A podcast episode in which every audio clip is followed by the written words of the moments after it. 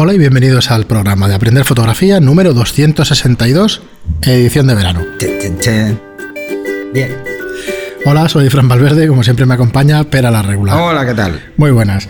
Hoy, como todos estos programas de verano, cortito, eh, cortita y al pie, ¿no? ¿Se dice? Sí. Cortito y al pie. Bueno, pues eh, antes de eso, eh, recordamos nuestra red social de fotografía y nuestros cursos de fotografía que los encontráis en aprenderfotografía.online barra cursos. Son cursos de fotografía de 10 lecciones cada uno, mm, ya encontráis 14 a un precio de 10 euros mensuales. Los podéis ver a vuestro ritmo e irlos asimilando y aprenderlos, como ya os digo, a vuestro ritmo, porque la verdad es que ya hay, hay bastantes horas de, de vídeo. Hay 14 lecciones por unas 3, No, 4 14 horas. cursos, 14 10 lecciones por curso. 140 lecciones Exacto. y de unas 20 minutos cada lección, o sea que ya tenéis Ya, ahí ya. material material para ir aprendiendo a vuestro ritmo. Y hoy eh, vamos con un autor que me cuesta muchísimo pronunciar, que es Robert, Robert. Doisnier. Ya, Bueno, me- ya me he es- esperado a que lo dijeras, porque si no- es uno de los clásicos, Sí. pero por muchos motivos. Eh, de hecho, es toda una generación. Pensar que Doisnier coincidió con Harry Carter Bresson. Mm. Así que, e incluso con Robert Capa, sobre todo después de la guerra, de la, guerra, de la mm, Segunda Guerra Mundial. Entonces, claro, eh, de hecho, fueron contratados los tres por la agencia DEP para reflejar eh, la alegría después de la guerra de, de la ciudad de París, ¿no? después de la ocupación alemana. Eh, hay- ha hecho muchísimas cosas, pero yo destacaría quizá una faceta que pocos conocen. Doisnier no solo dirigió una película, sino que además fue director de fotografía en varias películas. Y una de las más conocidas es Disparate al pianista de, de Truffaut. Eh, pensar que la fotografía de esa película es de él. Eh, Tenía una visión eh, muy, oh, muy innovadora para la época, ¿no? O sea, estaba jugando, jugaba muchísimo, muchísimo más con la luz que, que sus contemporáneos.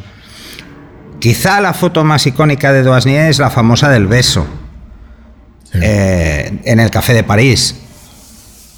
A ver, mm, vamos a levantar esto ya de una forma directa. Esta foto está preparada.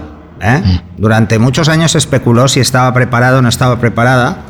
Y cuando murió en el testamento lo dejó dicho. No sé si para fastidiar a los herederos y que ya no cobraran tantos royalties o por qué, pero sí, incluso hace unos años eh, los protagonistas de esta foto concedieron una entrevista. Supongo que no podían concederla por contrato o no podían hablar de esta foto por contrato eh, hasta la muerte de Doisnier.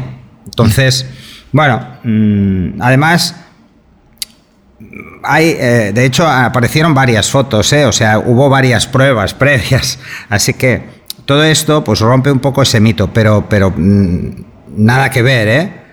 Eh, yo recomiendo toda la fotografía costumbrista de, de Doisnier en París.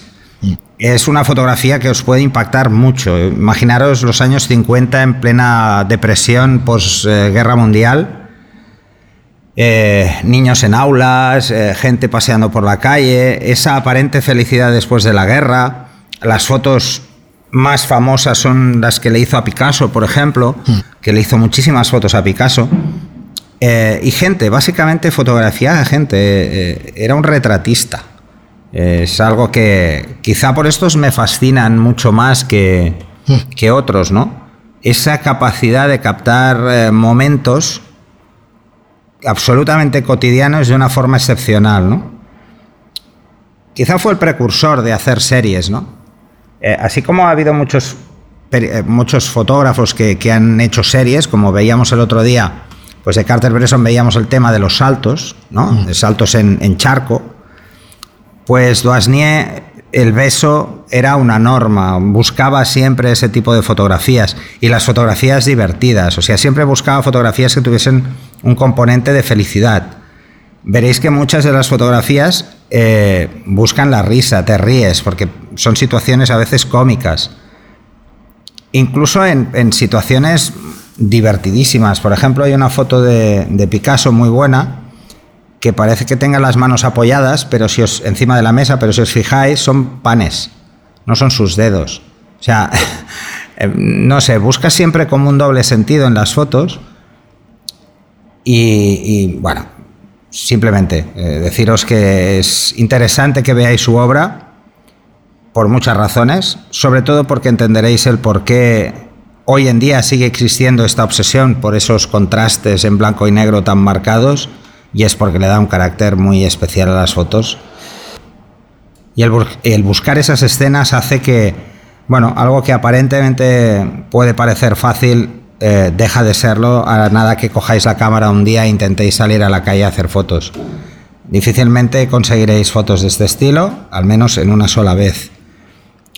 Pensar que, una de las cosas que caracterizan a estos fotógrafos es la perseverancia en la idea. No abandonan una idea con facilidad, sino que simplemente la machacan hasta que consiguen tener esas 10 o 15 fotos que son icónicas de una situación buscada, ¿no?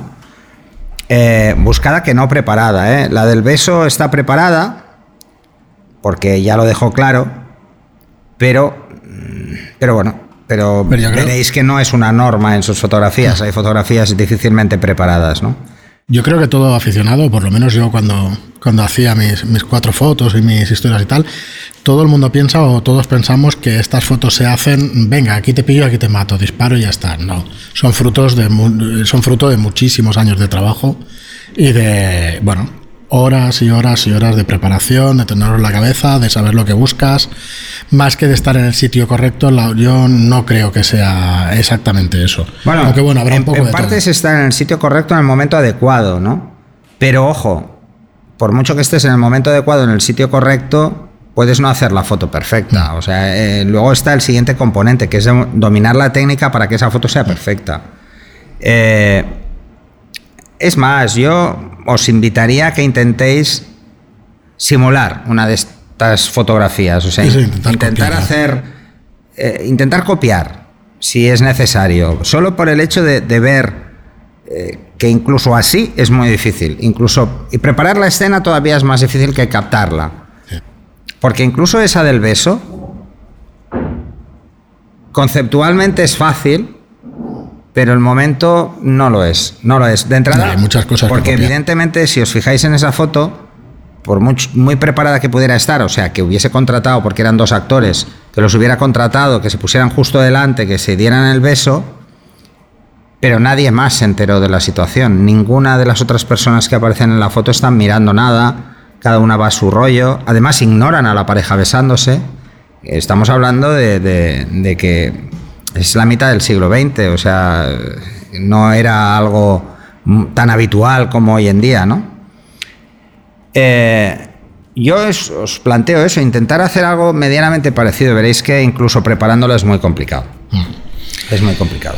Muy bien, pues hasta aquí el autor de hoy. Eh, como os decimos siempre, muchísimas gracias por estar ahí. Espero que le vayamos descubriendo autores a, más de un oyente. Muchas gracias por estar ahí, como os digo. Muchas gracias por vuestras reseñas de 5 estrellas en iTunes, que nos ayudan a darnos visibilidad, y por vuestros me gusta y comentarios en iBox. Gracias, como os digo, y hasta el siguiente programa. Hasta el siguiente.